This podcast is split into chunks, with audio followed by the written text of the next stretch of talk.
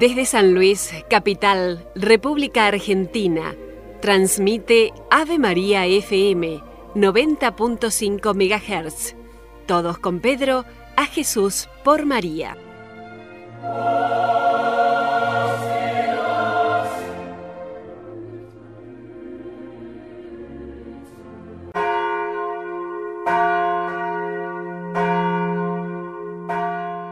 En el año de la Eucaristía, en homenaje a Juan Pablo II, la Acción Católica, el Instituto de Formación Católica San Pío X y Ave María FM presentan el curso sobre la Santa Misa. Hoy disertará el padre Alfredo Sáenz.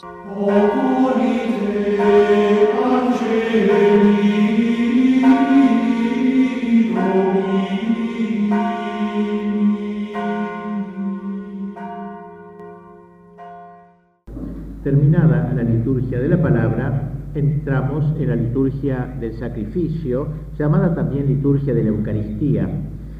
La estructura de la misa se parece a la de los antiguos templos cristianos que tenían dos recintos, una sala espaciosa de entrada y el santuario propiamente dicho, donde se celebraba la misa o los oficios. Y así la misa tiene dos partes. La primera digamos así, en torno a, eh, eh, se parece a la, sala de entrada, es una iniciación, la liturgia de la palabra, el paso de la calle al interior de la iglesia, al ingresar en el silencio eh, sacro de las lecturas, y luego viene la segunda parte, la más sagrada, la sacrificial, que es aquella a la que me voy a referir.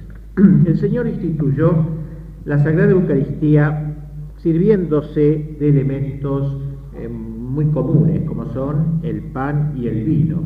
Ha querido salvarnos a través de estos elementos tomados de la materia, de modo que la materia pudiese ser como vehículo de realidades sobrenaturales y superiores. Tomó el pan que estaba sobre la mesa del cenáculo en la última cena y el cáliz que tenía delante para convertirlos en su cuerpo y en su sangre y como la misa reitera lo, que realizó él en la última cena, es obvio que lo primero que debe ocurrir es que estén preparados el pan y el vino para cuando empiece la celebración del misterio.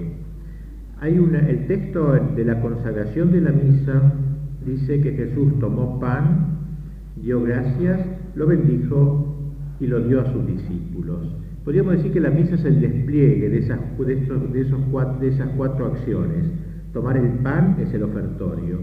La bendición, no, en el sentido del sacerdote, así que bendice como hoy haciendo la cruz, sino en el sentido original, benedicho, de decir bien, la alabanza de Dios, hacer una alabanza de Dios, bendición, todo eso es el canon, la plegaria eucarística. Luego lo partió, es el momento de la fracción del pan, y lo dio, es el momento de la comunión. Es decir, que la misa despliega, digamos así, más lentamente las cuatro acciones, los cuatro verbos de, que integran el sacrificio de la misa. Aquí estamos en el primero de los verbos, tomó pan, tomó el cáliz.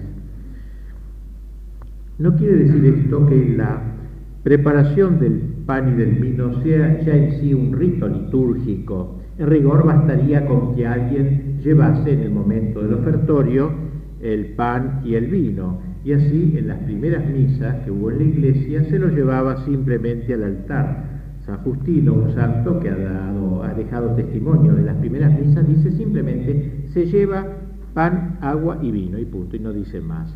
Esto se explica, esta especie de sobriedad con la cual se hacía el primer ofertorio en la historia de la iglesia, se explica, digo, al hecho de que la Iglesia quiso diferenciarse de los rituales y de las liturgias paganas, digamos así, de las costumbres paganas y judías que em, acentuaban tanto los elementos materiales de, la, liturgia.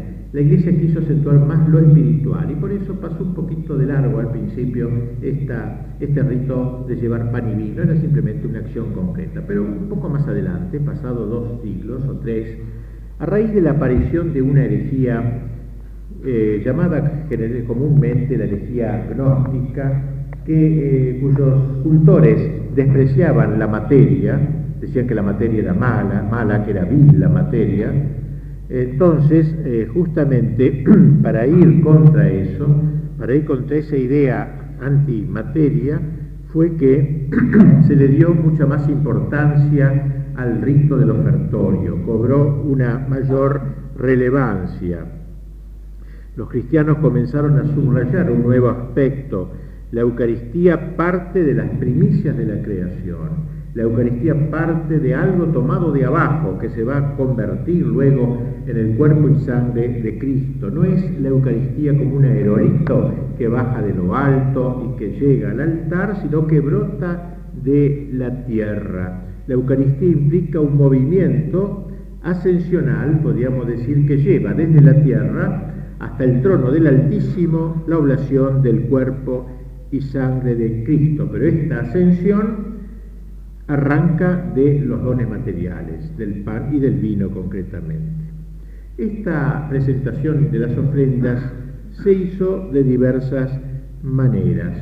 En el Oriente, los, eh, antes de la misa, los fieles dejaban sus bienes eh, en, una sala contigua a la iglesia y de allí se tomaba lo necesario para la Eucaristía, trasladándola luego solemnemente Es el comienzo, el origen de nuestro ofertorio, que en la liturgia bizantina oriental representa un momento muy sobresaliente. Entre nubes de inciensos y, y numerosos cirios, se atravesaba la nave central en solemne procesión con las, con las hostias, con el, cáliz, cubierto respetuosamente con un velo, mientras se cantaban alabanzas al Rey del universo que había de alguna manera hecho posible la aparición de ese pan y de ese vino. Y en Occidente también sucedió algo semejante. Los fieles llevaban sus presentes, eh, toda suerte de dones, eh, hasta el altar. Pero lo curioso es que no solamente llevaban pan y vino, sino también llevaban otros dones materiales como aceite, miel, leche y frutas, un poco con la idea que de que luego algunas de esas cosas sirvieran para alimentar a los, a los, a los pobres.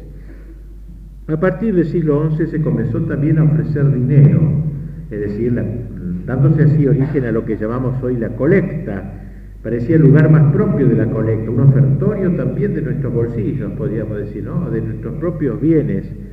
Eh, se introdujo más tarde esta, esta, esta este, la intención del sacerdote de, de la misa, dar una limosna también para que pudiera él atender a sus necesidades y a la de los abandonados. Eh, fue muy tradicional en la iglesia el cantar, hacer una procesión del ofertorio. Es decir, no simplemente tenerlos ahí sobre el altar como en las misas sencillas, sino llevarlo desde un costado, desde el fondo de la iglesia, eh, así como había una procesión del introito, del comienzo de la misa antes del Kyrie, que se cantaba un canto que se llama canto del introito, también hubo una procesión del ofertorio, durante la cual se cantaba un salmo eh, con un versículo que se repetía, de eso, eso se quitó y luego empezó a llamarse ofertorio, un pequeño texto que leía sacerdote en ese momento, pero desapareció la costumbre, digamos, universal de la procesión. Bien, este excurso histórico nos sirve algo para entender mejor lo que es este rito, eh, digamos algo sobre la materia de las salvaciones. Por lo que toca al pan, no cabe duda que Cristo usó pan ácimo porque esa era la costumbre del pueblo judío. En Occidente, durante los tiempos llenos de fe de la Edad Media, por ejemplo, eran príncipes, princesas sobre todo, las que consideraban un gran honor preparar con sus manos el pan y el vino del sacrificio. Incluso se le dio forma litúrgica a la preparación del pan, sobre todo en, las regiones donde llegó la influencia de los monjes de Cluny, un monasterio benedictino muy importante de la Edad Media. Entre los trabajos de los monjes ninguno era tan estimado como este de preparar las hostias para la misa. El grano, a ello reservado, se confiaba a la tierra, cantando salmos en la siembra, luego en la cosecha también. El molino en que iban a ser titulados debía estar limpio. Había toda una especie de liturgia, digamos, de la preparación material del pan. Fíjese la importancia que la iglesia le quiso dar a este elemento del pan. El monje encargado de la molienda se revestía con amito y con alba y durante el trabajo todos revestidos, debían él y sus compañeros guardar silencio, era como un acto verdaderamente sagrado. Así fue entonces la preparación del, pan. La palabra hostia significa, es una palabra de origen latino, significa víctima. Hostire en latín es un verbo que significa victimar algo, los sacrificios del Antiguo Testamento se mataba al animal, eso era victimar, hostile. De ahí viene la palabra hostia, pues, para destacar el carácter sacrificial de la misa. O sea, la misa es un verdadero sacrificio. Y en cuanto al otro elemento, el vino, hubo menos variaciones. En Oriente se prefirió el vino tinto, porque se distinguía mejor del agua y también porque recordaba mejor el color de la sangre de Cristo. En el occidente, en cambio, se prefirió el vino blanco por razones de limpieza simplemente. Bien, podemos preguntarnos ahora por qué Cristo habrá querido elegir el pan y el vino para materia de su sacrificio. Él llegó al cenáculo en la última cena y tomó pan y vino. Ahora, ¿qué fue eso? Que se olvidó de pensar y cuando llegó ahí dijo, uy, bueno, ya que tengo a mano esto y esto, no, él es Dios ¿eh? y hombre también, no hacía las cosas improvisadamente, eligió muy cuidadosamente estos dos productos, el pan y el vino. De, hecho, así lo hizo. Eh, ¿Por qué eligió el pan ante todo? El pan tiene toda una larga trayectoria en la historia de la salvación. El pueblo judío, ya el pan, el pan común, el pan de la mesa, el cotidiano, eh, aparecía como el alimento fundamental, como lo es para nosotros también de cierta manera, no tiene pan, no, es como diciendo no puede comer. El pan era el elemento fundamental, el alimento que al decir de los salmos fortifica al hombre, le permite sobrevivir. Asimismo, el pan tenía un sentido cultural, de culto, se usaba para el culto judío también. La escritura nos dice que se ofrecía como materia en los sacrificios que se llamaban pacíficos, es decir, donde no se mataba ningún animal. Y había también unos panes llamados los panes de la proposición, que estaban siempre puestos delante de, la, eh, del altar principal del templo de Jerusalén, panes de la proposición. Eran como así como nosotros ponemos velas como para y encendemos una vela y nos vamos luego como para dejar nuestra presencia ahí a través de la llama, así los panes eran propuestos, proposición, eran puestos ahí delante de la mesa. Dice el libro Levítico, harás de madera de acacia una mesa y tendrás sobre esa mesa perpetuamente ante mí los panes de la proposición. Proposición significa algo que está delante, delante de Dios. También eh, se vio en el pan, dentro de esta historia del pan, podríamos decir, porque Cristo eligió el pan, eh, un símbolo de la época mesiánica. Es decir, cuando los profetas hablaban de la época mesiánica, decían que en aquellos tiempos el pan brotaría en abundancia. La abundancia de pan era señal de que había llegado el Mesías.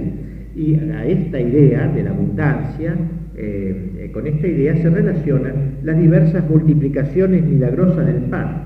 Ya en el Antiguo Testamento, Elías multiplica eh, en favor de una viuda exhausta, el pan, y había otros milagros del pan, pero principalmente en el Nuevo Testamento, Cristo multiplica los panes y los hace abundantes, que sobran los panes, de lo que podríamos llamar la historia salvífica del pan. Tiene como una historia de la salvación y que encuentra un momento también importante en la caída del maná. El maná precisamente que cae del cielo y alimenta al pueblo judío es una especie de pan con el cual Dios va a fortificar a ese pueblo para el duro trayecto de la, eh, del desierto hasta llegar a la tierra prometida. Por eso cuando Cristo hable luego de la Eucaristía, lo comparará con el maná Este es el pan bajado del cielo, no como que comieron vuestros padres y murieron, etc. Juan 6, en ese capítulo, Juan describe la multiplicación de los panes, el preanuncio de la Eucaristía a la luz de, del maná.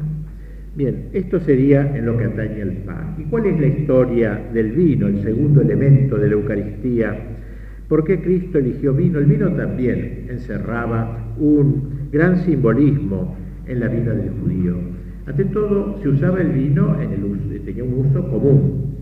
Significaba lo que suele significar en toda cultura, un signo de alegría, de gozo, de festejo. Como dice un texto del, Antiguo Testamento, el vino, alegría de Dios y de los hombres. Y esta primera idea del vino como alegría del hombre, del ser humano, indica ya uno de los efectos de la Eucaristía, porque también la recepción de la Eucaristía llena al cristiano de un gozo sobrenatural. Así como el vino es la alegría de Dios y del hombre, también la Eucaristía trae alegría a Dios y a los hombres. A Dios ante todo porque es el, es el sacrificio, es la oblación más excelente que la humanidad puede ofrecerle, ya que esta ofrenda no está hecha simplemente por un simple hombre, sino por un hombre que es Dios, y alegría a los hombres también, porque estos no hallarán un anticipo más excelente de lo que va a ser su vida en el cielo que en la Eucaristía. Los padres de la Iglesia usaban una expresión para calificar o para describir este carácter eh, alegre y gozoso de la Eucaristía. Hablaban de la sobria ebrietas, que quiere decir la sobria ebriedad. O sea, el que comulga, así como el ebrio, el que eh, siente un gozo, una alegría, una especie de alegría especial en, su hebreda, así también el que comula. Sobria pone para diferenciarla de la borrachera, digamos, eh, eh, negativa, ¿no? Por eso sobria ebrieta, porque trae como un gozo al alma. El alma tiene como un salir de sí, como el borracho sale de sí, eh, ¿no? también el, que comulga sale de sí y entra en Dios, de alguna manera, y Dios también sale de sí y entra en él. Hay una doble comunión, y por eso produce esta, este vino lentificante, esta alegría interior. Además, en la vida común del judío, el vino era ya un símbolo de la sangre. Al vino lo llamaban la sangre de la vid, linda expresión, la sangre de la vid. No es pues extraño que Cristo lo quisiese elegir como la materia que iba a transformar en su sangre. Bien, también y finalmente el vino era un signo de alianza entre los judíos cuando se, entablaba una alianza entre dos personas o entre dos pueblos, se entrecruzaban copas de vino. Recuerden Melquisedec, eh, lo que sucedió con Melquisedec. Y el vino tenía entonces todos estos usos, uso ritual, también en los rituales a veces se usaba el vino y tenía un significado mesiánico, es decir, así como antes dijimos que la, época del Mesías se caracterizaría por una abundancia de pan, también por una abundancia de vino. Abundaría el pan y el vino, la exuberancia de la venida de Cristo. Antes de la llegada de Cristo había un grupo de ascetas judíos que se abstenían totalmente del vino porque todavía no había llegado el Mesías, decían así. ¿no? O sea, el vino era propio de la llegada del Mesías. Por eso Cristo no saca el vino, digamos así, una ocurrencia de él, de, que tuvo, sino que ahí tiene el vino toda una historia que lo explica mejor por qué eligió el vino y no eligió otro producto, qué sé yo, digamos, no por decir la cerveza u otra cosa, sino propiamente el vino. Antes de terminar este análisis del simbolismo del vino, agreguemos algo sobre un detalle aparentemente banal. En la última cena, Cristo aparece eh, poniendo el vino, o le ponen el vino en un cáliz. El cáliz, ¿qué representa el cáliz en la mentalidad del judío, que es eh, la mentalidad del pueblo elegido? El vino que está en el cáliz proviene de unas uvas que han sido previamente prensadas ¿no? en el agar de la tortura, podríamos decir, simbolizándose así el carácter doloroso de la entrega de Cristo. Cristo va a ir al sacrificio, va a ser pisoteado por los hombres. Por eso cuando en el huerto de Getsemaní padecía su agonía interior, habló del cáliz de su pasión. explica su pasión con el símbolo del cáliz, el cáliz de su pasión. Y antes Cuando los hijos del Zebedeo le pidieron un lugar de privilegio en el reino, a la diestra y a la siniestra de Cristo, él les preguntó, ¿podéis beber el cáliz de, mi pasión? Llamó a su pasión como un cáliz, algo que se toma hasta el fin. Cristo bebió, bebió el cáliz, de, ¿no? Y por eso no es raro que al llegar el momento de la detención, el Señor, frenando el amago de resistencia de Pedro, dijera, el cáliz que me dio mi Padre, ¿no he de beberlo? Pensemos que una hora antes había estado con el cáliz en la mano, ¿no? Este, haciéndolo, eh, haciendo de ese vino su sangre. la pasión de Cristo, la muerte de Cristo es comparable con un cáliz.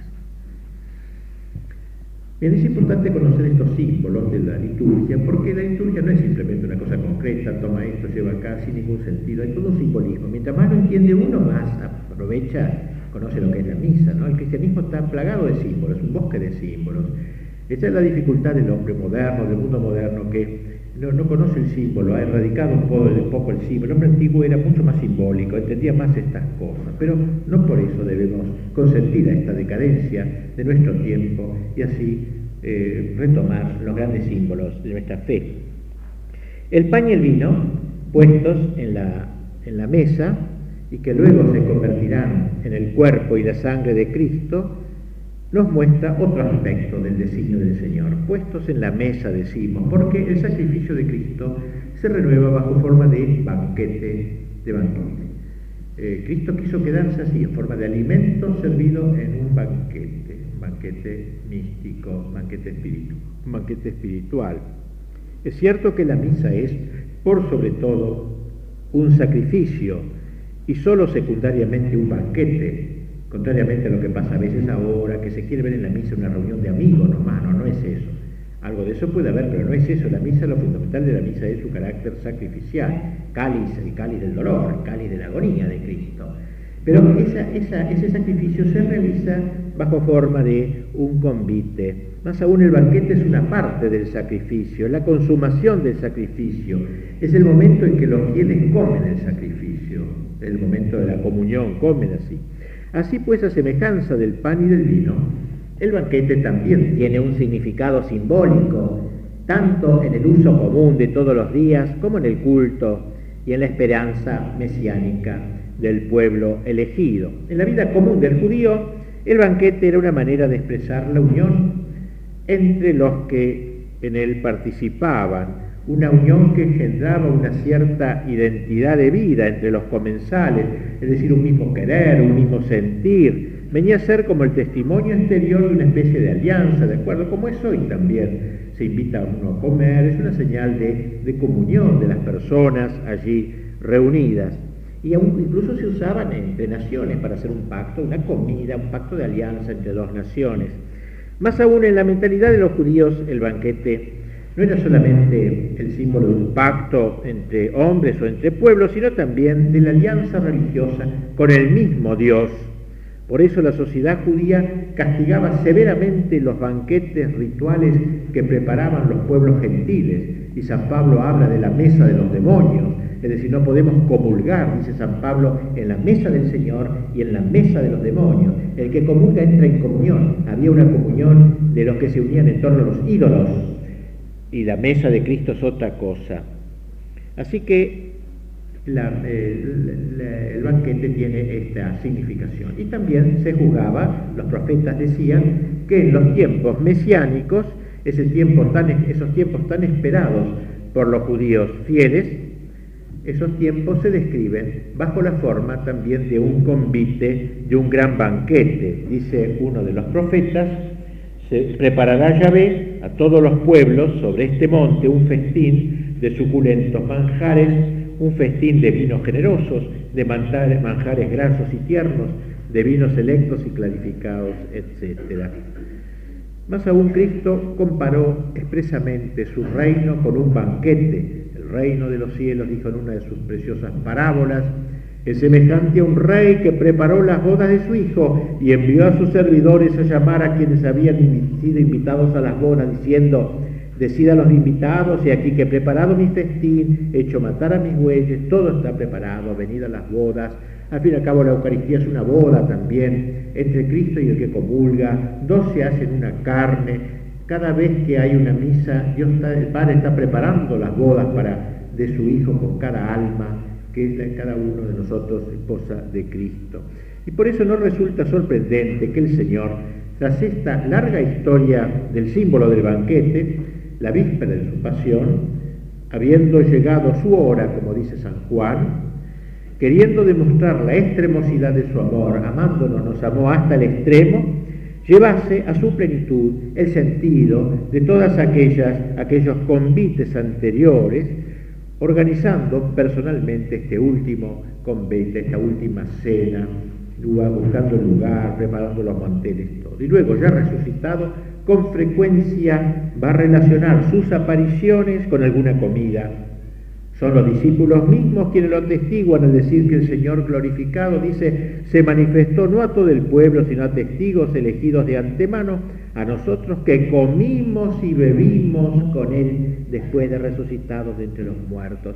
Como si una de las cualidades necesarias para poder ser testigo de Cristo, apóstol de Cristo, fuese el haber participado en esos banquetes de Cristo resucitado. Vemos como de todo pues una, un historial del banquete que se consuma en la Eucaristía. Y digamos finalmente, para cerrar este tema, que el cielo también es descrito como una comida, el cielo, la felicidad del cielo donde ya no se celebrará más el aspecto doloroso del Cordero de Dios, sino solo su faceta de victoria.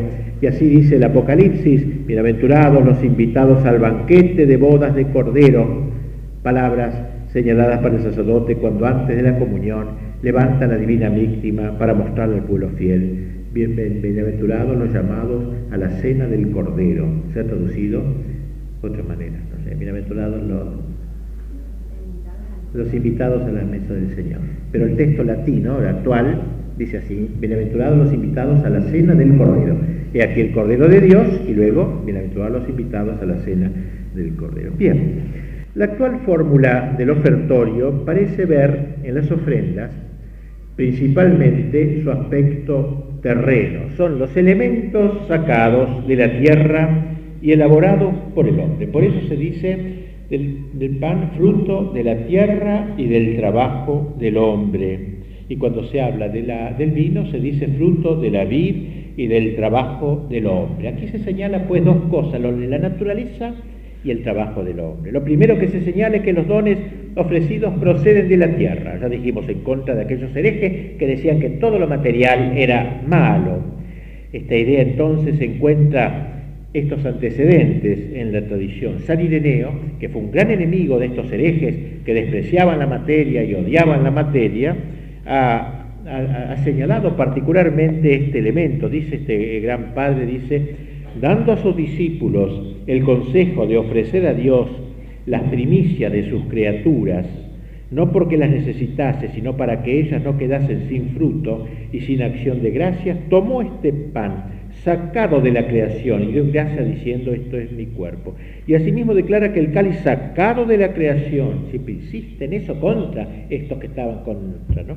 lo, material, sacado de la creación de la que nosotros formamos parte, es su, en su sangre, es su sangre mostrando de esta manera la nueva oblación de la nueva alianza. Es decir, que por muy espiritual que sea nuestro sacrificio, su punto de partida son las cosas materiales, de modo que éstas no queden sin fruto, como él dice, y sin acción de gracias, según la espléndida expresión del santo. Recuerdo aquí, que no viene muy al caso, pero algo sí, aquella idea de Gramsci, ¿no? aquel pensador comunista, que él decía, los comunistas somos materialistas, pero no tenemos que ser materialistas ingenuos, creyendo que materialismo es valorar esta mesa, las cosas materiales, y creyendo que con el materialismo así vamos a atacar a la Iglesia Católica, que es la principal enemiga, ¿eh? porque la Iglesia Católica, dice Gramsci, es más materialista de lo que creemos, y bien decía, es decir, y dice Gramsci, en la Iglesia Católica hay mucha materia, el pan es materia, el vino es materia, el aceite es materia, Cristo es materia, ¿eh? porque es un verbo encarnado y la carne es materia, no solo materia, pero es materia, y nos salva a través de la carne, etc. Así que es un disparate creer que se ataca a la iglesia atacando la materia. La materia, la, iglesia es la mayor defensora de la materia, no en el sentido comunista, pero sí en este sentido que Dios emplea la materia para la obra de la salvación, no, no desdeña la materia. no nos salva solamente con cosas puramente espirituales.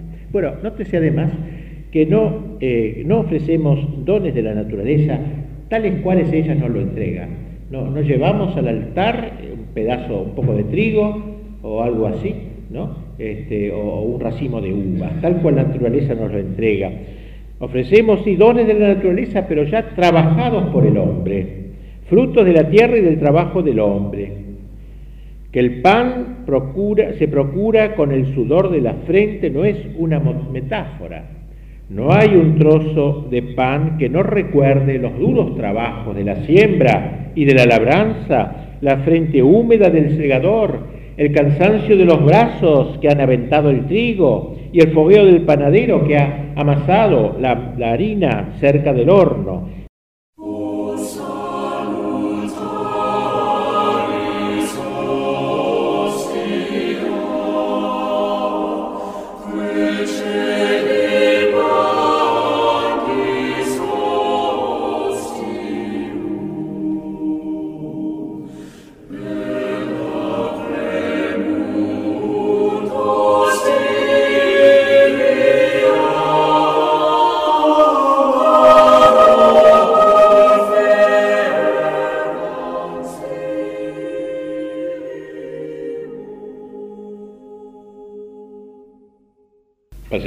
Pasemos a otro aspecto. Representan nuestra propia entrega, no exenta de dolor. Como acabamos de ver, para que el trigo llegase a ser pan, los granos hubieron de ser molidos entre las piedras del molino y el ser molido duele. Y para que la uva se convirtiese en vino, se necesitó que fuese prensada en el lagar y Cristo habla, habló del lagar de su pasión, del lagar. Ya el profeta Isaías empleó esta, esta imagen del lagar como expresión de tormento, el lagar. Sacrificio y dolor son, van siempre juntos. Entonces, pan de granos molidos y vino de uvas trituradas son los símbolos de nuestro propio sacrificio y del sacrificio de Cristo. No hay verdadero sacrificio si no somos molidos. De hecho, hay hostias que nunca se consagrarán, que quedarán o en la mesa de la sacristía, nunca se consagrarán, que no morirán a sí mismas para hacerse cuerpo de Cristo. Tras el doloroso proceso del trigo en la tierra, de la trituración del grano, de la dura molienda, de la plancha que quema, le faltó a esas hostias algo, le faltó la última etapa, la de ofrecerse a su propia muerte. Toda su vida fue un ensayo de victimación, pero faltó valor para hacerla efectiva. Hay hostias que quedarán para siempre en la sacristía, que no se consagrarán jamás. Y así muchos cristianos también no llegarán a hacerse ofertorio, no llegarán a ser molinos, no llegarán a aceptar el sacrificio para convertirse en el cuerpo de Cristo. Si se quiere que nuestra ofrenda sea total, la entrega deberá abarcar nuestro cuerpo, nuestra alma, todo nuestro ser, nuestra voluntad, nuestra actividad, completando, como dice Pablo, lo que falta a la pasión de Cristo. Refiriéndose a este tema de la necesidad de ofrecernos nosotros molidos y titulados también con el Cristo pan y vino, ha dicho Bossuet, el gran orador francés, este acto del ofertorio entrega todo el hombre a Dios, su alma, su cuerpo, todos sus pensamientos, sus afectos, todos sus deseos, sus miembros, sus venas, con toda la sangre que corre por ellas, sus nervios todos, hasta el más sutil e imperceptible, sus huesos y hasta la médula de sus huesos, sus entrañas y todo cuanto tiene dentro y fuera. Todo se abandona a ti, Señor, haz con ello lo que quieras. De aquí la disposición nuestra a acompañar a ese pan. No nos vamos a hacer cuerpo de Cristo nosotros, ciertamente, pero de algún modo vamos a ser transformados por la unión con ese cuerpo. Más aún el pan ya no será mero pan, está destinado a convertirse en el cuerpo de Cristo. El vino ya no será mero vino, está destinado a convertirse en la sangre de Cristo. Así también esta oblación de nuestro ser está destinada a transformarnos en Cristo. sería una especie de profanación retirar la hostia del altar después del ofertorio para comerla en una comida vulgar, derramar el vino del cáliz que ya se ha ofrecido eh, como un vino ordinario de la mesa, pues bien, también sería una especie de profanación retirar, digamos así, eh, nuestras facultades y nuestros miembros, luego, aún después de la misa, viviendo como si ya no hubiesen sido tomadas y ofrecidas eh, como miembros del cuerpo de Cristo. Sería una especie de, profanación. Un, padre jesuita, el padre Charmot, un escritor de, espiritualidad, eh, relaciona también esta disposición de entrega que debe corresponder al ofertorio como actitud espiritual de nuestra, con, lo que, con aquella ofrenda entera de sí que pide San Ignacio a quien entra en los ejercicios espirituales, cuando dice San Ignacio que debe ofrecerle a Dios todo su querer y libertad, para que Dios, así de su persona como de todo lo que tiene, se sirva conforme a su divina voluntad. Ofrecerse totalmente con el pan y con el vino, o también lo relaciona con aquel ofrecimiento que cierra los cuatro puntos de la contemplación para alcanzar amor, tomar Señor y recibir toda mi libertad, mi memoria, mi entendimiento, toda mi voluntad, todo lo que tengo, todo, vos me lo diste y yo lo devuelvo, disponer a vuestra voluntad. Eso sería el espíritu de nuestro ofertorio. Como ven, no es simplemente el sacerdote que levanta pan y levanta vino y se terminó y adelante. Hay un profundo sentido que mientras más se viva, se va a vivir la misa con más plenitud.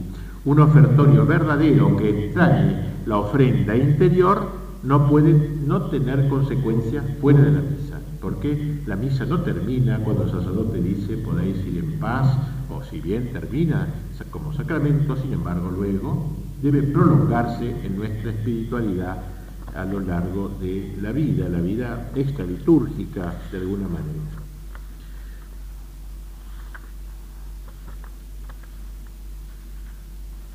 Bien, hay un autor, un autor de origen, un autor eh, oriental que vivió en la misma época que Santo Tomás, que yo lo cito mucho en mi libro, se llama Cabásilas, siglo XII-XIII, un autor que era ortodoxo, no era católico, pero ha escrito cosas muy, muy profundas y tiene un libro que se llama Explicación de la Divina Liturgia, que fuera de uno de los capítulos breves o de algún error, eh, el resto es muy, muy utilizable. Dice allí entre, otras muchas cosas, eh, señala lo siguiente, ¿por qué el sacerdote dice, no presenta el conjunto de los panes llevados por los fieles, sino solamente aquel entre ellos que se separa, que es ofrecido a Dios y que se le ha llevado al altar para la liturgia? O sea, ¿por qué selecciona algunos panes, algunas hostias?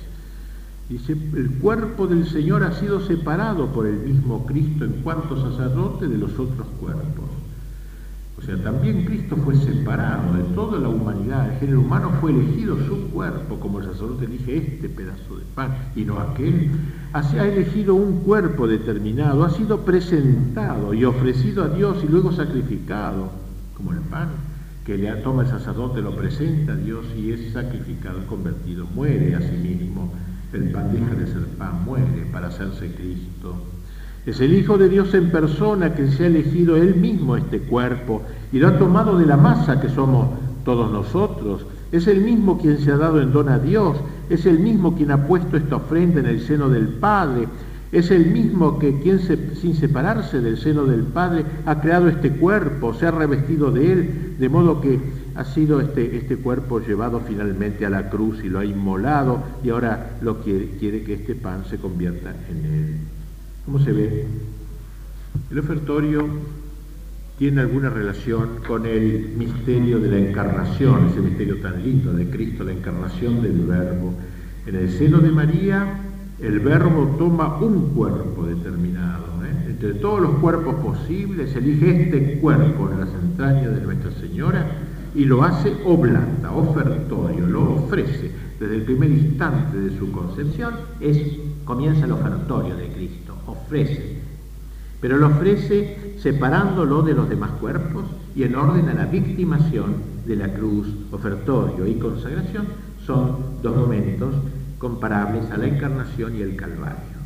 La encarnación es, digamos, el comienzo, digamos así, y prepara ese, ese, pan, ese cuerpo se prepara para el Calvario. Toda la vida de Cristo fue un caminar de Belén al Calvario y la misa que retoma eso central de la vida de Cristo, la encarnación es el ofertorio y el Calvario, momento de la consagración, cuando ese pan muere para dejar lugar al cuerpo de Cristo.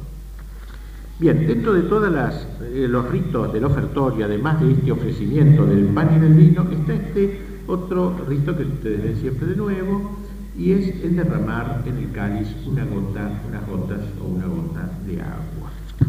Esto, eh, esta idea también, esta, esta rareza, si se quiere, ¿no? ¿Por qué? Para, bastaba con el vino, en realidad eh, era tomada de una costumbre eh, judía, ¿no? Entre los judíos, que esto cumplió este rito, según el ritual de los judíos, en el cáliz pascual había que poner junto con el vino un poquito de agua y esta idea pasó a la tradición primitiva.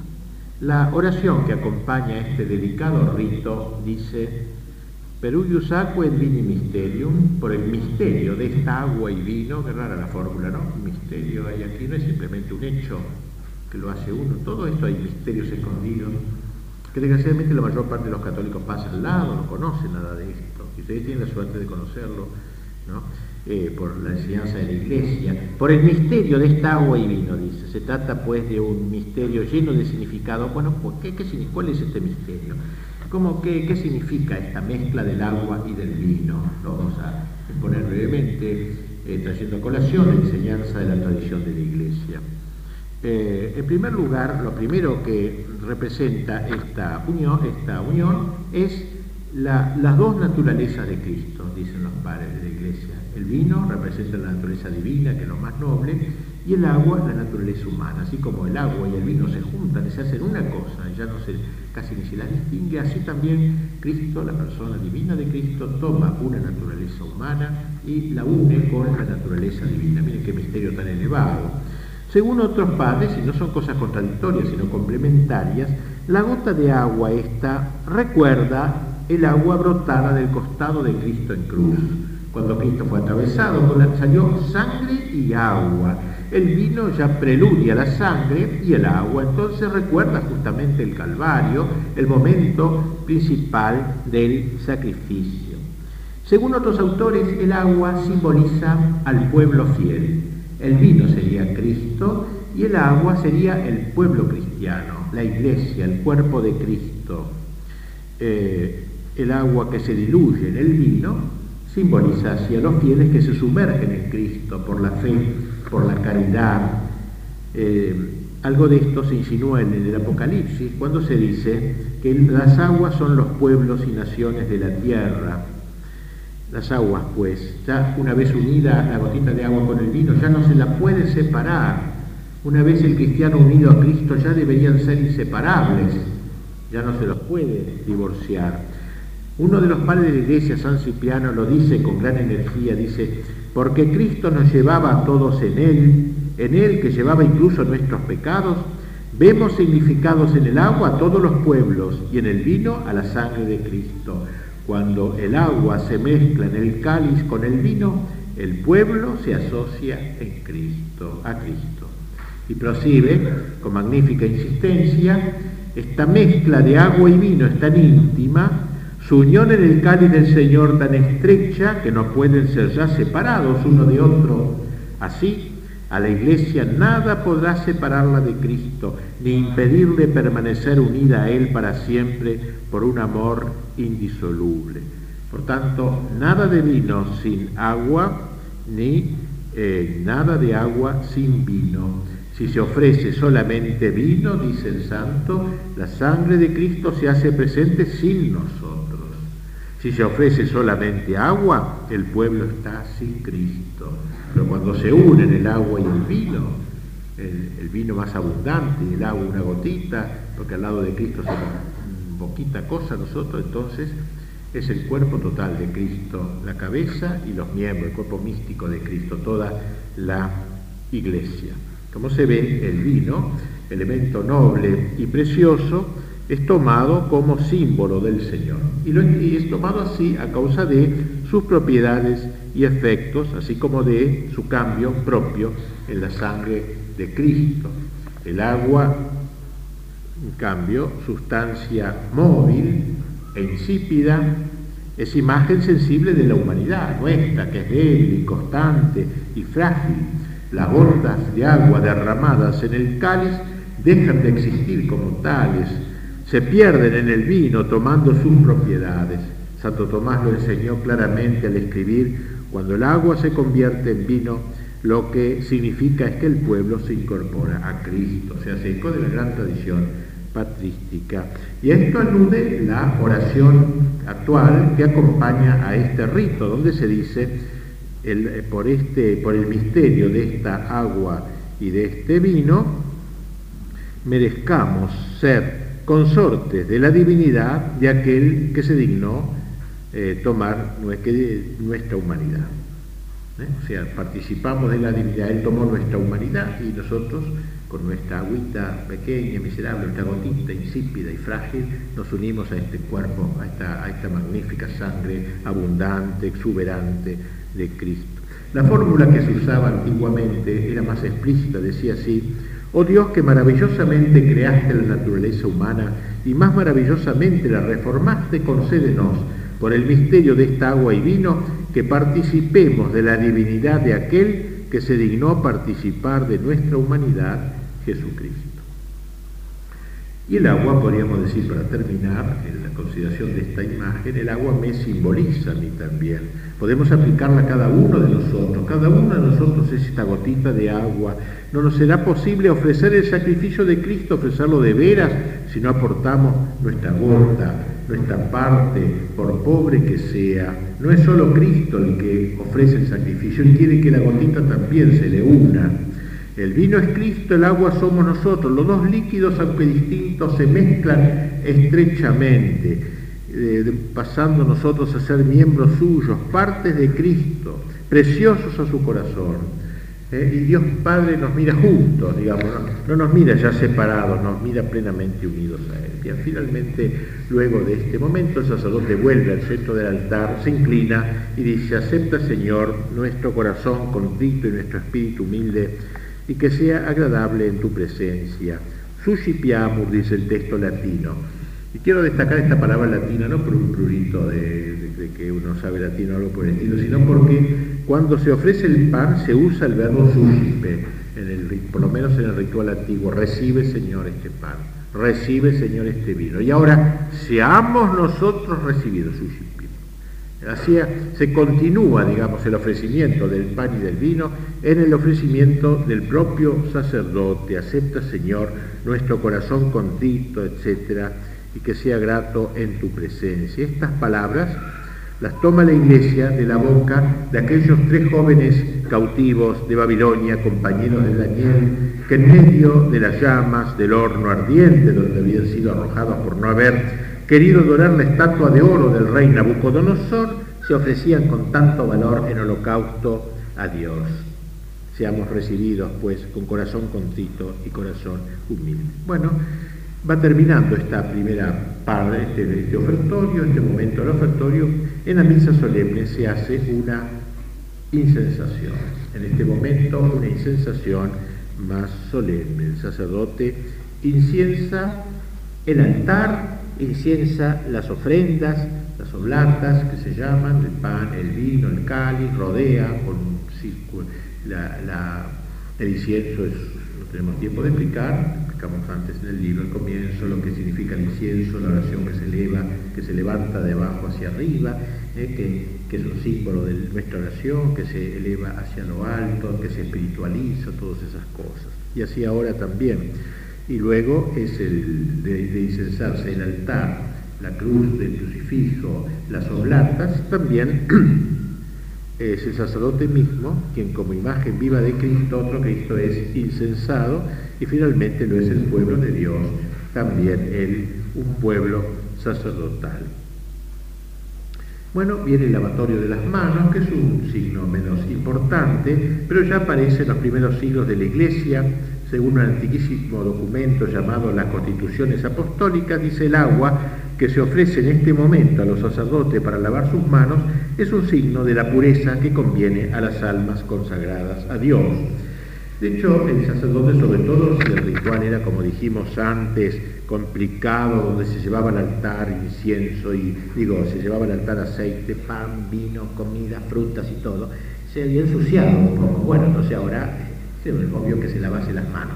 En un sentido más espiritual es porque entrando en el momento más importante de la misa, el canon, la anáfora, la plegaria eucarística, es conveniente, digo, eh, y simboliza su unidad, su eh, este, limpieza interior. Luego el sacerdote se dirige al pueblo y dice, orad hermanos, para que este sacrificio, etcétera, este rito, esta oración es muy posterior, ¿no? las otras son mucho más antiguas.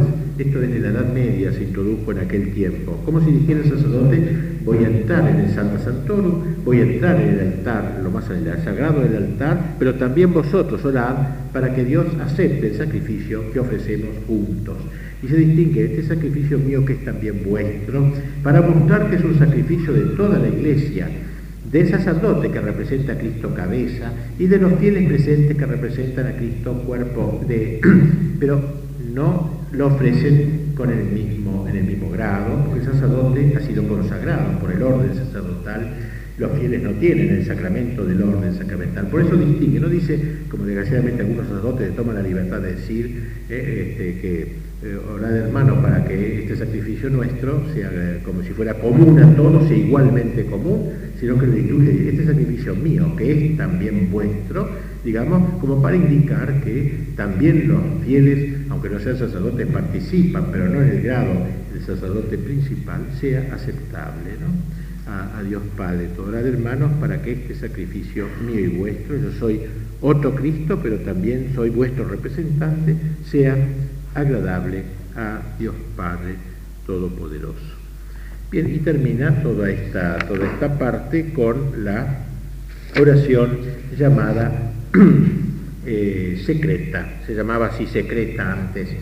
Eh, algunos creían que era porque antes se decía voz baja, no, se llama secreta porque se, se dice sobre las ofrendas que han sido secretas, o sea, secretaria en latín significa separadas oración secreta porque se decía sobre el pan y el vino que habían sido separados de todos los panes posibles, o de todas las hostias posibles, que se elige esa, y del vino que, está en la botella de la, se había elegido una parte. Eso es la secreta. oración secreta era la oración que cerraba este ofertorio, este ofrecimiento del pan y del vino. Esta oración sobre las ofrendas eh, lo que quiere expresar es el ofrecimiento a Dios de los dones que han sido segregados para que se conviertan en el cuerpo y sangre de Cristo.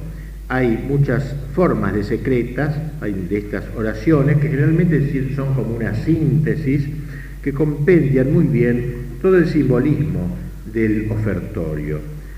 Para poner un ejemplo solamente tomemos una que se del eh, sábado de las semanas segunda, cuarta y sexta de Pascua dice así, santifica Señor con tu bondad nuestra oblación y gracias a ella conviértenos en una ofrenda eterna. O sea, que Dios haga de nosotros un ofertorio continuo, ¿eh? un ofertorio continuado, como si seamos, como si fuéramos también parte del pan y del vino, nuestra oblación, que la acepte y gracias a ella nos convierta en una ofrenda eterna. En la mayor parte de las secretas, sin embargo, el objeto de la petición es más general. Dice, así como nuestra ofrenda sube hasta ti, la bendición tuya descienda a nosotros. Por eso, la bendición de Dios será la venida de Cristo en la Eucaristía. Ahora ha subido nuestra ofrenda hacia ti, luego va a bajar de lo alto tu propia presencia y tú con ella tu bendición. ¿eh? Eh, y así esta oración de ofrecimiento tiene forma de súplica, dice eh, eso. Y por eso se habla muchas veces, en la liturgia habla de comercium, divinum comercium. Hay como un comercio entre Dios y nosotros, en el sentido este. Yo le doy algo a Dios y Dios me da algo. Eso es el comercio, ¿no? Un intercambio de bienes. No me da algo y yo le pago. o a un intercambio de productos, me da aceite y yo le doy vino. Eh, bueno, en la misa hay un cierto comercio. o sea, yo le doy a Cristo pan y vino, que es lo que tengo, fruto de la tierra y del trabajo del hombre. Y, este, le doy pan y vino, y Él me devuelve su presencia real. Él me devuelve ese pan y vino convertido en cuerpo y sangre. Ya no más pan y vino, sino cuerpo y sangre. Y esto la liturgia lo llama admirabile comercium, comercio admirable, que por, la palabra comercio tiene un sentido desagradable, a veces no, en general, podríamos llamar intercambio, un intercambio. ¿eh? intercambio sagrado, místico entre Dios y los hombres. Nosotros entregamos nuestra ofrenda y Dios nos la devuelve convertida en su cuerpo y su sangre. Nosotros le damos lo humano y Él nos lo devuelve hecho divino.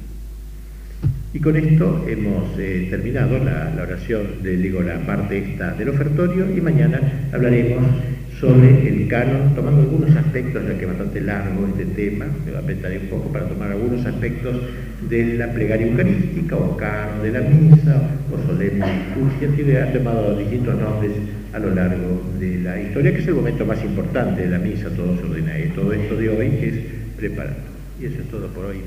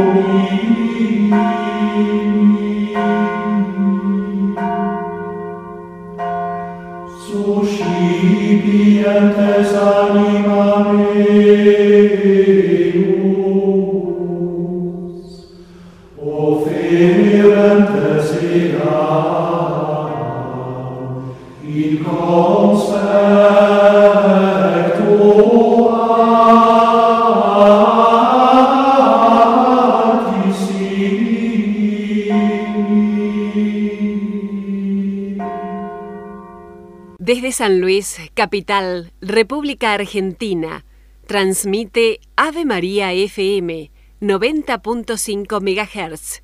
Todos con Pedro, a Jesús por María.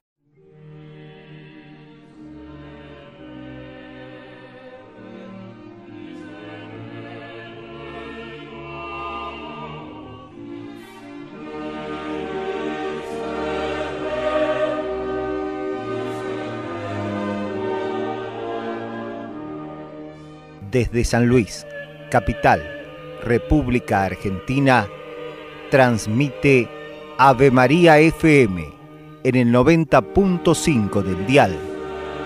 Todos con Pedro a Jesús por María.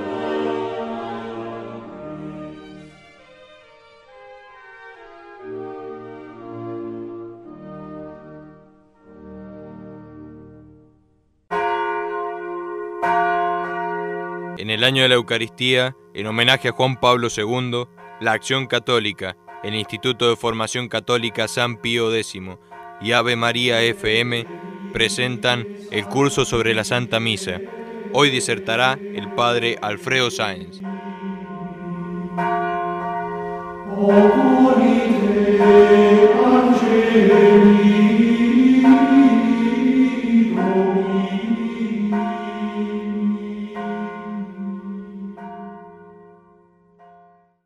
Seguimos entonces este breve curso sobre el santo sacrificio de la misa, entrando ahora en lo que se llama la anáfora o la plegaria eucarística o el canon ha recibido diversos nombres. Hemos dicho ayer cómo la última cena puede resumirse en las cuatro acciones que durante su transcurso realizó Jesús sobre el pan. Tomó el pan a Chepi, Benedixit pronunció la bendición, Fregit lo fraccionó, Dedit y lo dio. Es decir, el, primero es el ofertorio de que hablamos ayer, Achepit tomó pan, segundo el Benedixit es la solemne bendición eucarística, la plegaria eucarística, luego Fregit la fracción del pan y Dedit lo dio, es la comunión.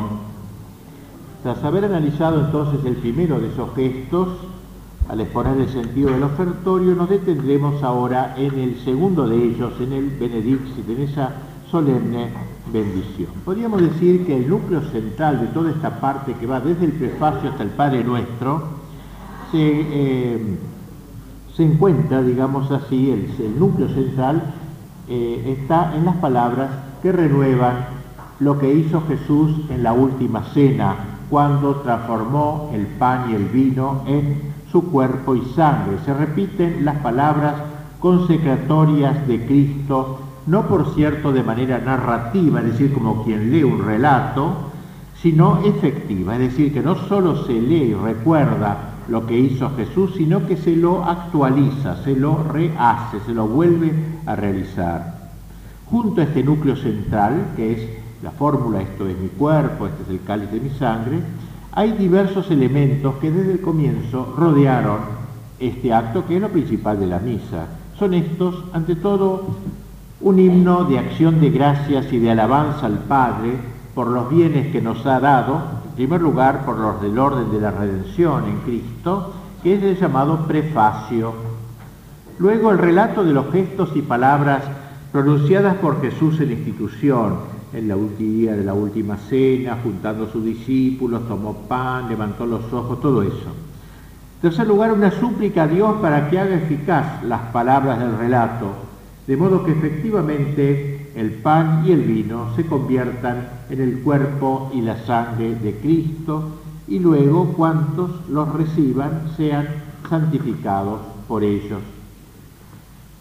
También otro elemento que está en los cánones desde el principio de la Iglesia es una enumeración, una memoria de los principales hechos de nuestra redención y el ofrecimiento del sacrificio. Y finalmente, una doxología, es decir, una alabanza final a lo que el pueblo responde amén. Ese amén cierra todo el canon para entrar en el Padre Nuestro en, la, en el momento de la comunión. Esto es lo central, el núcleo central, digamos, que rodea las palabras de la consagración, que es lo más importante. A este núcleo central se agregaron luego algunas partes nuevas, que son el himno del Sanctus, que, que compete no solo al sacerdote, sino también al pueblo, y las oraciones de intercesión en favor de los vivos y de los difuntos, de aquellos por los cuales se ofrece el sacrificio. Vamos a ver entonces, dentro de lo que el tiempo muy apretadamente nos permite de, un, de este largo eh, este algunas partes del canon de la misa. El prefacio. El prefacio, contrariamente a lo que podría indicar la, la significación usual de la palabra, no es una mera oración introductoria, sino que debe ser considerado ya como parte constituyente del canon. Más aún, los siglos anteriores llamaron prefacio a todo el canon. La palabra prefacio en latín significa hablar delante de alguien, prefare, hablar delante de alguien. En este sentido, podríamos decir que la acción de hablar delante de Dios, todo este canon solemne, es como una gran eh, locución, un gran discurso que hace el sacerdote ante, ante Dios. Esta plegaria eucarística no está de prefacio, no está precedido, como las demás oraciones sacerdotales, por un sencillo saludo o un oremos como se dice en las oraciones. La suprema oración del canon se revela como algo trascendente, lo cual queda expresado por la mayor solemnidad de su fórmula introductoria. El Señor esté con vosotros, dice el sacerdote, debe estarlo siempre, pero de manera más especial en estos momentos, eh, estar junto al sacerdote, a lo que el pueblo responde, y con tu espíritu. La palabra espíritu no solo quiere decir con la inteligencia, sino con ese fondo íntimo, con esa punta fina del alma del sacerdote, digamos, que se pone eh, en, en oración solemne de nombre de toda la iglesia frente a Dios. Pero no se invita a una oración cualquiera, sino una solemne acción de gracias. Y por eso el sacerdote agrega, demos gracias al Señor nuestro Dios, a cuya invitación el pueblo responde eh, es digno y justo. También el sacerdote dice, levantemos el corazón eh, y la gente responde, lo tenemos levantado hacia el Señor. Esta fórmula, levantemos el corazón, que ya quisiéramos detenernos un poquito en ella, porque interpreta la disposición del alma que conviene al cristiano cuando ingresa en la oración tratando de apartar de sí todo pensamiento carnal o mundano para centrar únicamente su atención en el Señor. Levantemos el corazón, no en el sentido vulgar que se dice tengamos ánimo, levantemos el ánimo, no en ese sentido. El alma debe elevarse por encima de los bienes perecederos, por encima de sus preocupaciones habituales, las pequeñeces de nuestra vida y remontar vuelo a las alturas, sursum, corda, arriba los corazones, para unirse al canto de los ángeles, como dice el Salmo, quien me diera alas como, una, como de paloma para volar y reposar. Sursum corda, levantemos el corazón. San Agustín le gustaba mucho detenerse en el sentido profundo de estas palabras, sursum corda.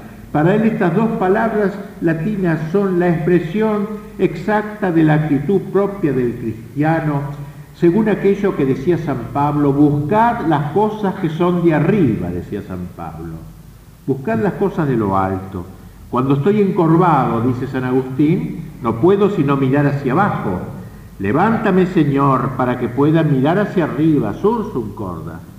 Será pues preciso levantar el corazón, no como los soberbios contra Dios, sino como los humildes que lo levantan hacia Dios en ese caso Dios lo mantendrá junto a sí e impedirá que vuelva a caer en la tierra. La verdad es que Cristo está, como en la cabeza nuestra, está en los cielos y allí deben estar con Él, por consiguiente, nuestros propios corazones. Ya lo están por la gracia de Dios, pero sin embargo hay que reafirmarlo ahora, la gozosa esperanza expresada en la respuesta de los fieles, los tenemos, sabemos a Dominum, los tenemos junto al Señor constituye, según San Agustín, el motivo que impulsa al sacerdote a agregar gracias hagamos, demos gracias al Señor nuestro Dios, como termina el prefacio.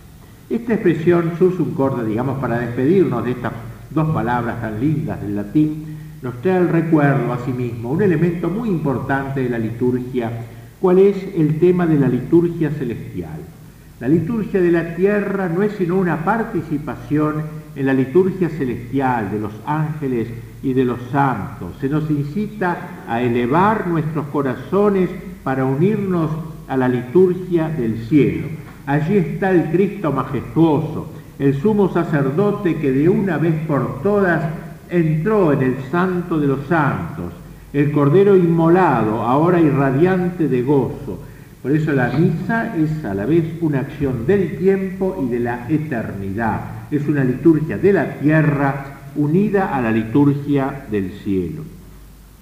A la invitación del sacerdote Sursum Corda responde la postura que toman los fieles de pie, como mostrando su prontitud para unirse al sacrificio que se verticaliza. Asimismo, el sacerdote acompaña sus palabras con un expresivo ademán. Él mismo levanta sus brazos y desde ese momento queda fijado en la actitud de orante, con los brazos extendidos, en la postura de Cristo crucificado. Los fieles responden a la exhortación del celebrante a levantar el corazón diciendo, lo tenemos levantado hacia el Señor, como declarando tener sus corazones, como dice San Mateo, allí donde está su tesoro. Por eso, gracias a Sacerdote se alegra por esta decisión. Luego viene el cuerpo del prefacio, en verdad es digno y justo, es necesario, es nuestro deber y salvación. Darte gracias siempre y en todo lugar. O sea, la actitud del cristiano es vivir en acción de gracias. Siempre y en todo lugar, aunque no lo esté diciendo de manera expresa, debe estar en actitud de agradecimiento. Señor Padre Santo, Dios Todopoderoso y Eterno, se designa a aquel así a quien se dirige la acción de gracias. Ese Señor es el creador de todo, pero con más precisión es el Padre. Al, Padre Santo se dirige la oración. Se sigue por Cristo nuestro Señor. Es el mediador, el camino para llegar al Padre. A través de Él asciende nuestra acción de gracias.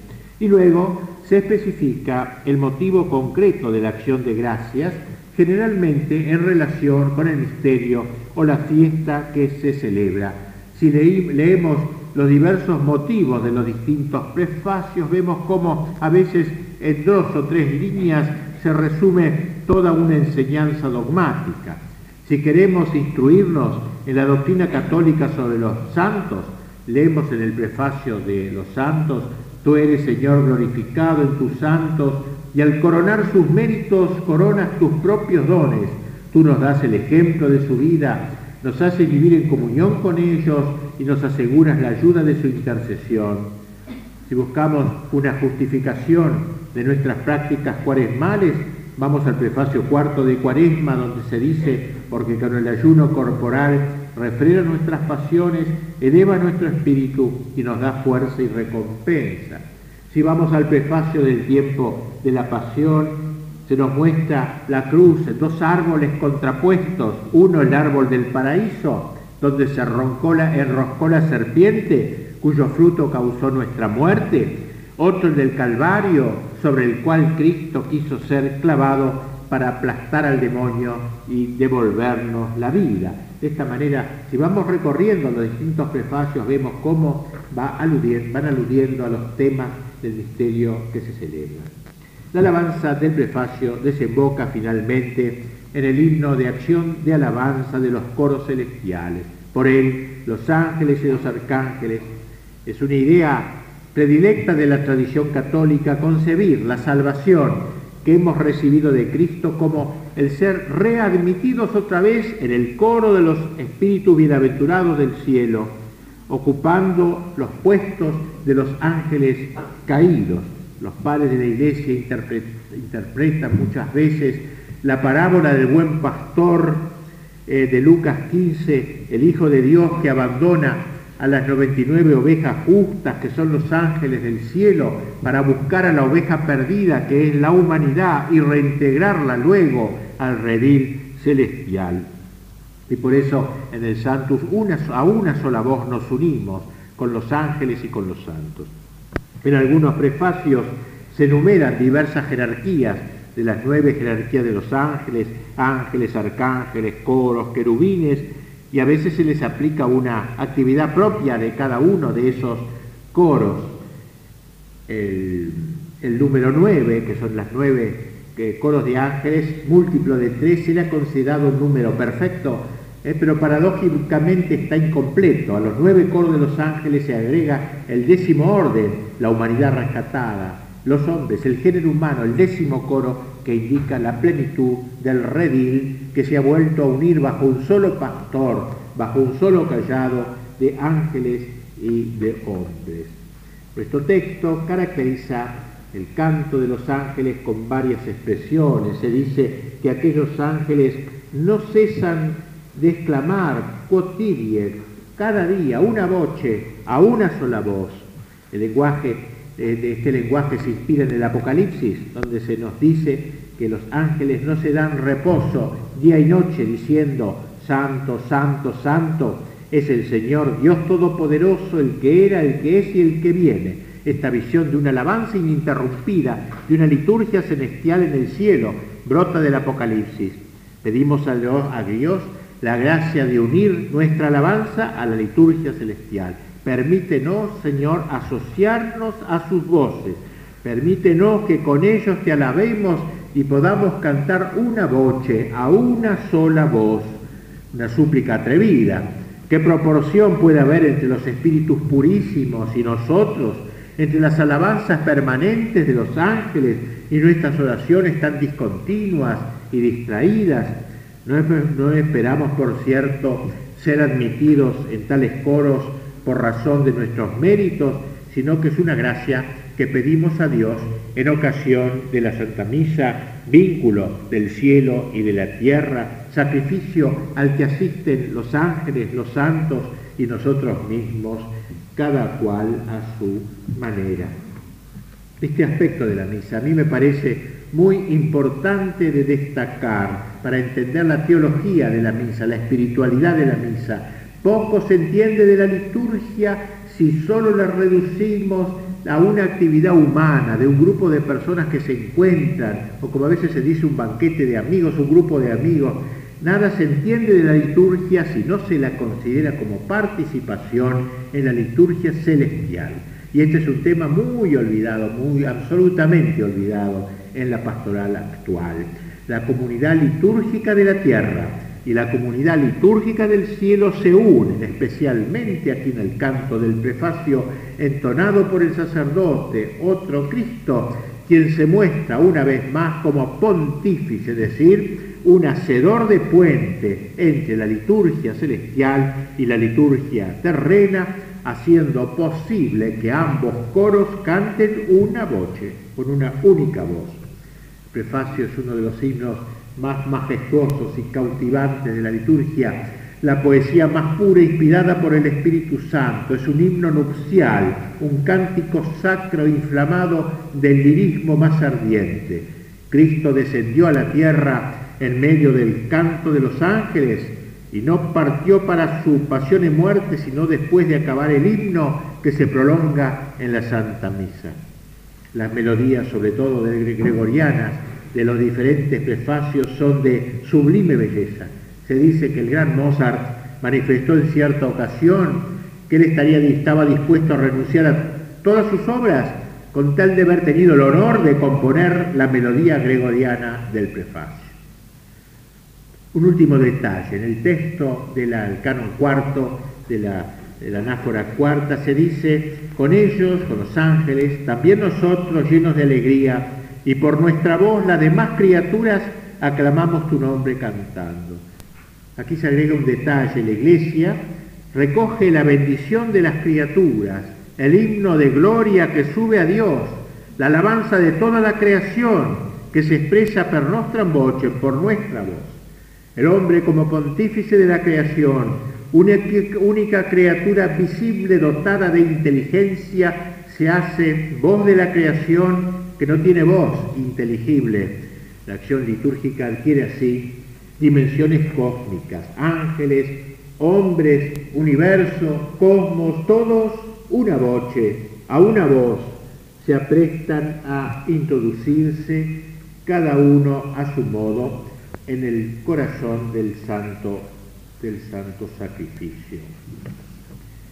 Vamos ahora a entrar ya luego del prefacio en la, la anáfora misma. Hay cuatro anáforas aprobadas por la Iglesia, la tradicional, el canon romano llamada la primera, y luego tres nuevas que se han introducido. Podríamos decir, eh, la anáfora romana pediría una explicación más larga, que no tengo tiempo aquí de hacer la oración por oración. Las otras tres anáforas, pero también los elementos que vamos a decir ahora, se encuentran en los cuatro cánones. Es lo más importante, el centro de la misa, esto que va hasta el Padre Nuestro ahora. Hablemos pues de forma conjunta de los cánones. Los cánones presentan ante todo una confesión de fe, una confesión de fe. O sea, la anáfora en su totalidad, desde el prefacio hasta el Padre Nuestro, es como un acto solemne de proclamación de la fe. Este prefacio, este hablar delante de Dios. Y por eso eh, aparece en el prefacio, aparece sobre todo la idea de la Trinidad todos los prefacios comienzan dirigiéndose al Padre. Como en general todas las oraciones litúrgicas se dirigen no a Cristo, casi todas, sino al Padre, todas las oraciones. En verdad es justo darte gracias y deber nuestro glorificarte, Padre Santo, dice la anáfora cuarta. La anáfora tercera, eh, eh, también en todas las anáforas, eh, tú hiciste todas las cosas, se le dice, tú eres fuente de la vida, tú eres el único Dios vivo, luz sobre toda luz, Todas las anáforas se dirigen íntegramente a Dios Padre. También desarrollan una parte dedicada a Cristo, una parte cristológica, ya que se da gracias al Padre principalmente por el hecho de que su voluntad se ha cumplido en los diversos misterios salvíficos de Cristo. Así en la anáfora cuarta se habla de su encarnación, se encarnó por obra del Espíritu Santo, de su predicación, anunció la salvación, de su pasión y resurrección. Él mismo se entregó a la muerte y resucitando, etc. La parte cristológica incluye como momento culminante, claro como es obvio, las palabras de la consagración. Si la anáfora toda es una representación de los misterios de Cristo que se hace presente, que hace presente su sacrificio de manera sacramental, las palabras de la institución constituyen su momento principal el cumplimiento de aquello que sobre él dijo San Juan, habiendo amado a los suyos, los amó hasta el fin. Todo lo que Dios ha realizado en favor de los hombres, en la creación y en la redención se condensa, se resume en el cuerpo y la sangre de Cristo que se hacen realmente presentes eh, sobre el altar. La Eucaristía se coloca en la prolongación de la historia de la salvación y así el relato de la institución es parte fundamental de esta relación con el Cristo, con la segunda persona de la Trinidad, con el Verbo encarnado. Y finalmente, en esta confesión de fe de la anáfora hay una mirada hacia el Espíritu Santo. En este aspecto, tan grato a los orientales que tienen mucha más devoción al Espíritu Santo que entre nosotros en Occidente, eh, este, eh, se ha introducido en los nuevos cánones una mayor referencia al Espíritu Santo, que también está en el canon romano, pero de manera más implícita es el llamado tema de la epíclesis, una palabra difícil, griega, que significa invocación a Dios para que envíe el Espíritu Santo. Epi sobre clesis, llamado sobre. Y pedimos a Dios Padre que envíe al Espíritu Santo, que lo envíe sobre las ofrendas, haciendo de ellas el cuerpo y la sangre de Cristo antes de la consagración, y después de la consagración pedimos al Espíritu Santo en la segunda epíclesis que descienda sobre el pueblo cristiano para que alimentándose de, Cristo todos nos hagamos un solo cuerpo. Los orientales, incluso los unidos a Roma, decían que nuestro canon concedía exigua importancia al papel del Espíritu Santo, sobre todo en la confección de la Eucaristía. Y esto se tuvo en cuenta en las tres nuevas anáforas, donde hay, como dije, dos epíclesis. Una anterior a la consagración sobre las ofrendas de pan y vino y otra posterior y es sobre la iglesia.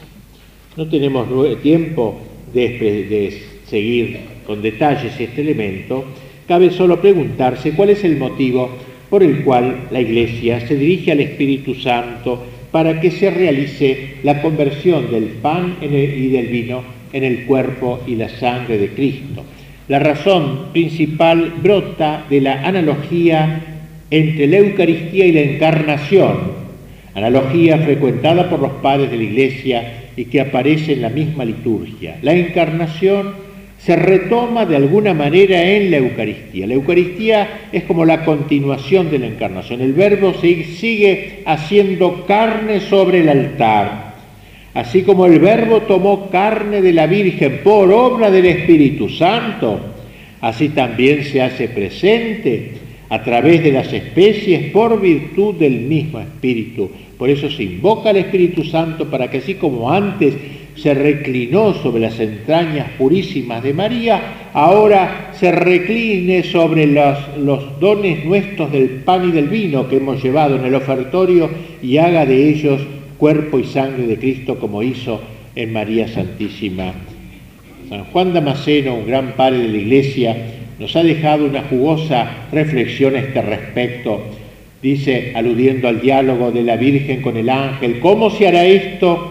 Dijo María, preguntó María, y el ángel le respondió, el Espíritu Santo vendrá sobre ti, y la virtud del Altísimo te cubrirá con su sombra.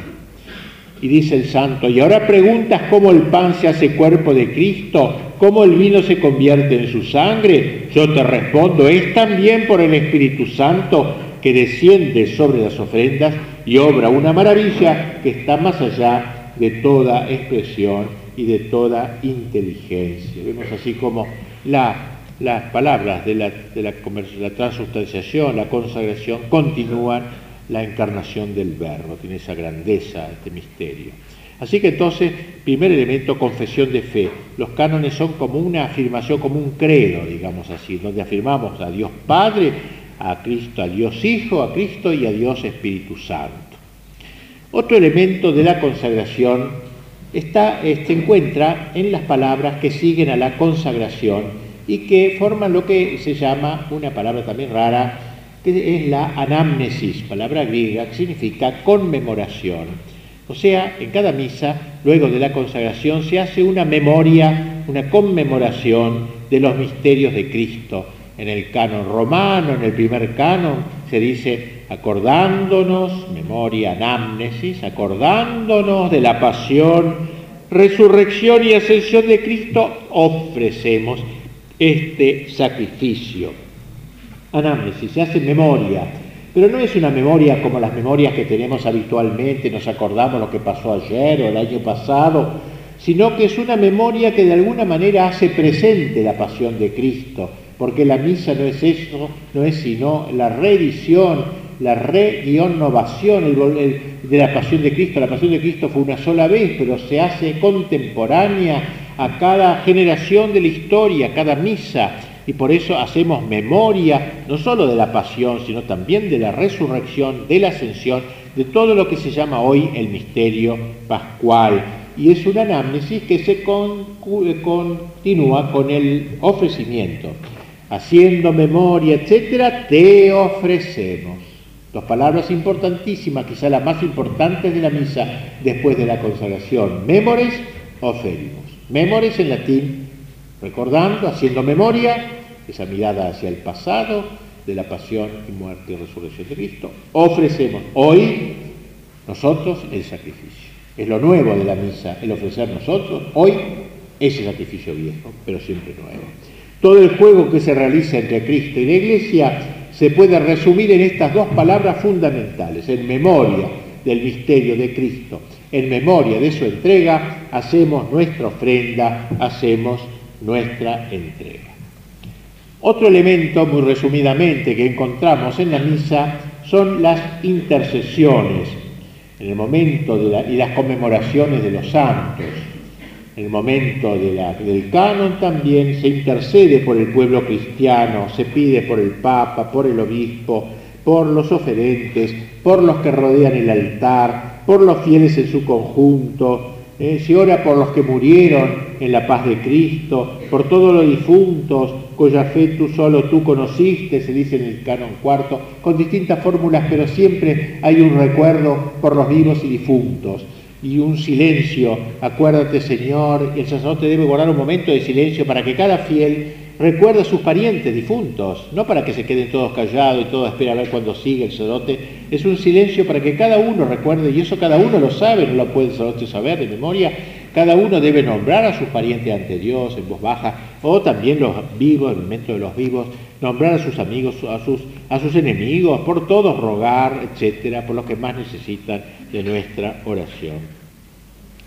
Resulta normal que la Iglesia, después de haber presentado al Padre el cuerpo y la sangre de su Hijo, interceda por todos los miembros de ese cuerpo y de esa sangre, en el movimiento mismo en que la Iglesia pide al Padre que reconozca el sacrificio de su Hijo, suplica también que se acuerde, acuérdate Señor, memento en latín, acuérdate Señor, de todos los hombres por los cuales ese sacrificio se ha consumado, especialmente por los más cercanos a cada uno, para que le sean aplicados las bendiciones de la cruz. Memento, acuérdate, se dice. La iglesia pone en el foco de atención de Dios a todos los que va nombrando, y aquellos por los cuales se ofrece especialmente la misa en particular. las intercesiones reúnen entonces en una misma comunidad de oración a la totalidad de los miembros de la Iglesia, como dije, el Papa, los obispos, los sacerdotes, todos los fieles, los difuntos y los santos. ¿no? Ese paso de la Iglesia visible y peregrina en la tierra a los santos, a la Iglesia invisible de los difuntos y de los santos orienta la intercesión en un sentido escatológico, es decir, a la contemplación de la gloria del Señor que se manifestará por una eternidad.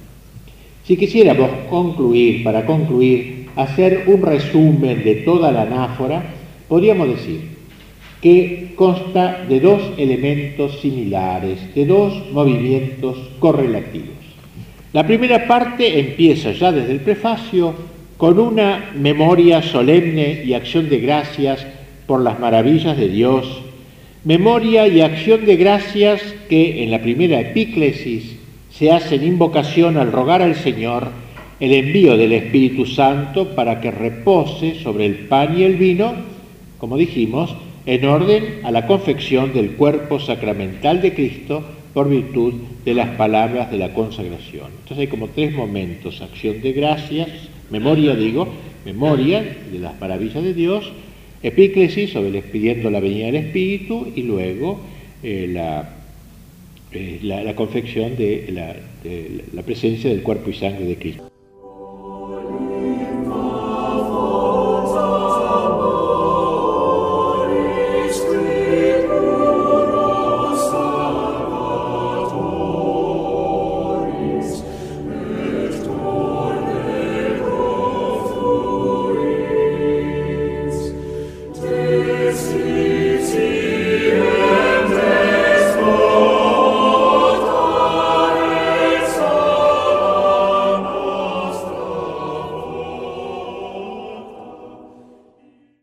Que el Espíritu Santo haga a la Eucaristía eficaz en sus efectos, la segunda epíclesis, en orden a la edificación del cuerpo eclesial de Cristo, por cuyos miembros solemnemente se intercede. Como ven, son dos partes semejantes, antes de la consagración y después de la consagración. Porque si Cristo se hace realmente presente en su cuerpo sacramental, primera parte de la anáfora, es para edificar alimentar y consolidar a su cuerpo eclesial, segunda parte de la anáfora, lo que se planificará luego en la comunión. Si en un primer momento la Iglesia hace la Eucaristía, en un segundo tiempo la Eucaristía hace la Iglesia, construye la Iglesia, consolida la Iglesia. La diversidad de estas dos partes se manifiesta claramente en la diferencia de sus respectivas epíclesis la primera, dijimos, es sobre los elementos en orden a la presencialización de Cristo en su cuerpo sacramental y desemboca en las palabras consecratorias que realizan lo que significan.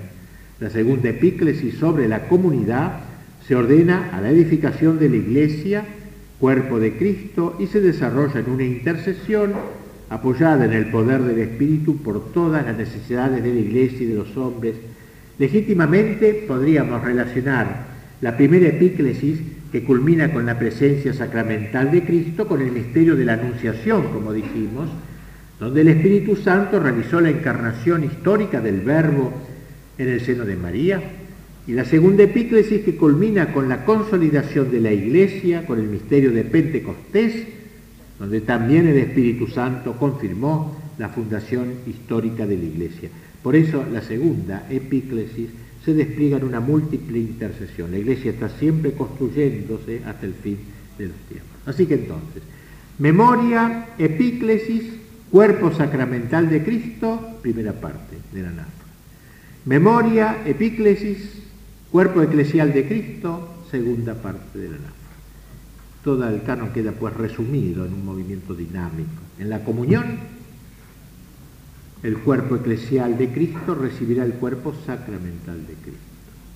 El cuerpo eclesial comulgará el cuerpo sacramental. La iglesia comulgará a Cristo. Dos se harán una carne. Y aquí algunas ideas pues que nos ayuden a enriquecer el canon de la misa. En el libro lo trato todo más largamente, aquí apretada, de manera apretada, pero cosas sustanciales. El canon termina con una, los cánones todos, los cuatro cánones terminan con una fórmula que se llama toxología, palabra también griega, que significa glorificación. Doxa quiere decir gloria, elogía, palabra, palabra gloriosa, doxificación, glorificación. Se da a Dios todo honor y toda gloria. Recuerden ese final, por esa palabrita final, toda gloria, se le llama doxología. Así que tenemos varias palabritas que hemos aprendido, ¿no? Anamnesis, la memoria. Epíclesis, pedir al Espíritu que descienda. ¿eh? Eh, ahora tenemos esta doxología, glorificación. Todo el canon es una solemne glorificación, una solemne doxología, ¿no es cierto? Pero al acabar el canon viene esa lindísima oración final. Cuando se habla de Cristo se dice por quién, dice el canon primero, el canon romano, sigues creando todos los bienes, los santificas, los llenas de vida, los bendices, los repartes entre nosotros, pero insistamos en lo que viene ahora, por Cristo, con Él y en Él, a ti Dios Padre Omnipotente, en la unidad del Espíritu Santo, todo honor y toda gloria por los siglos de los siglos. Esta es la doxología. ¿Eh? Analicemos un poquito este texto importante, ¿no? Por Cristo, con Él y en Él.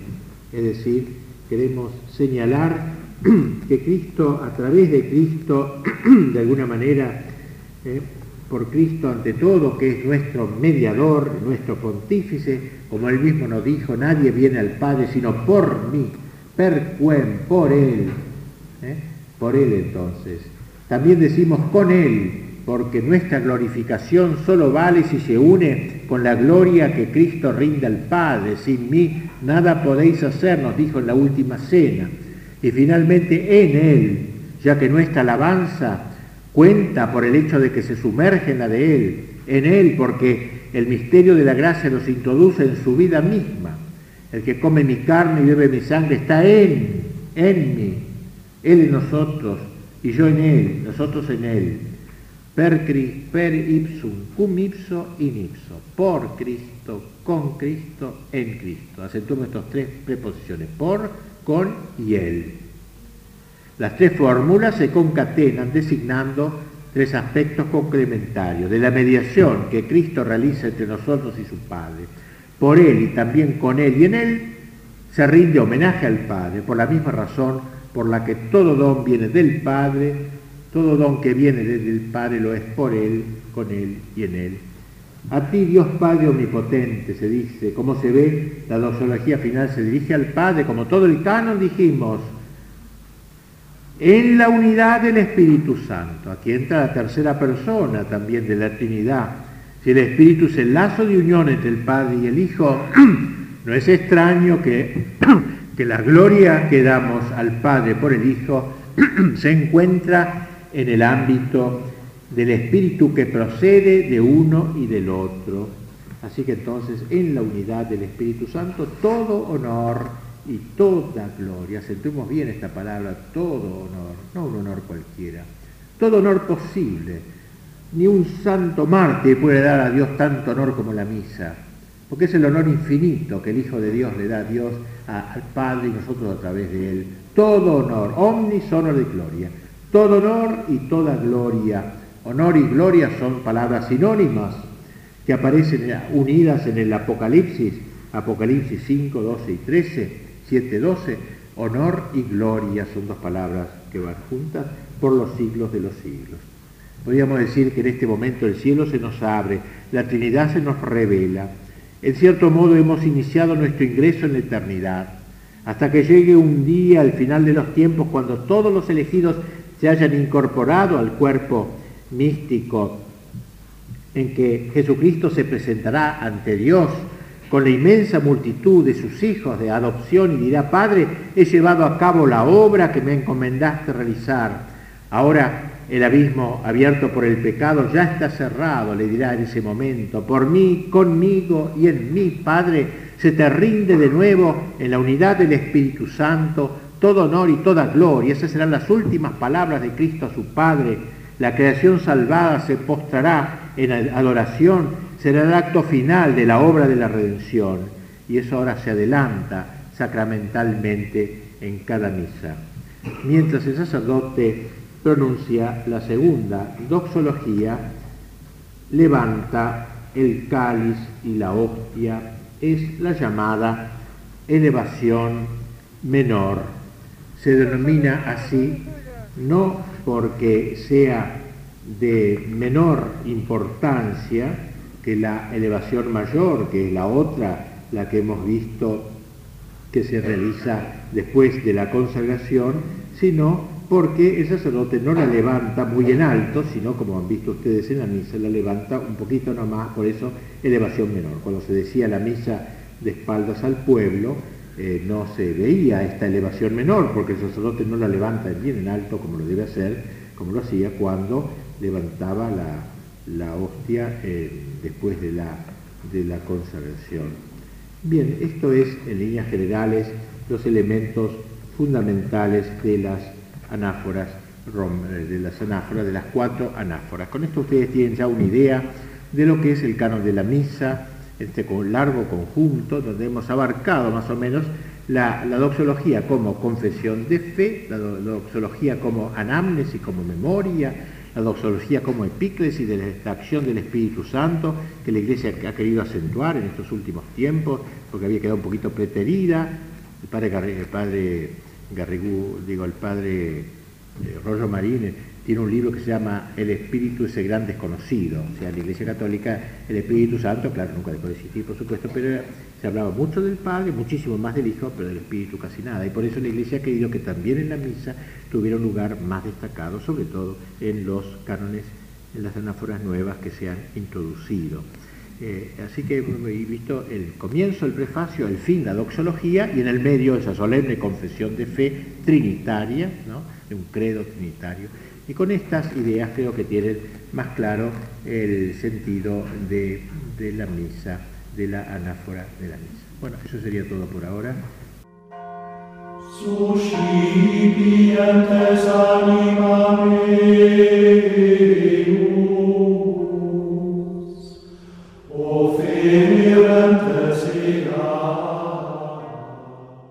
Desde San Luis, capital, República Argentina, transmite Ave María FM 90.5 MHz.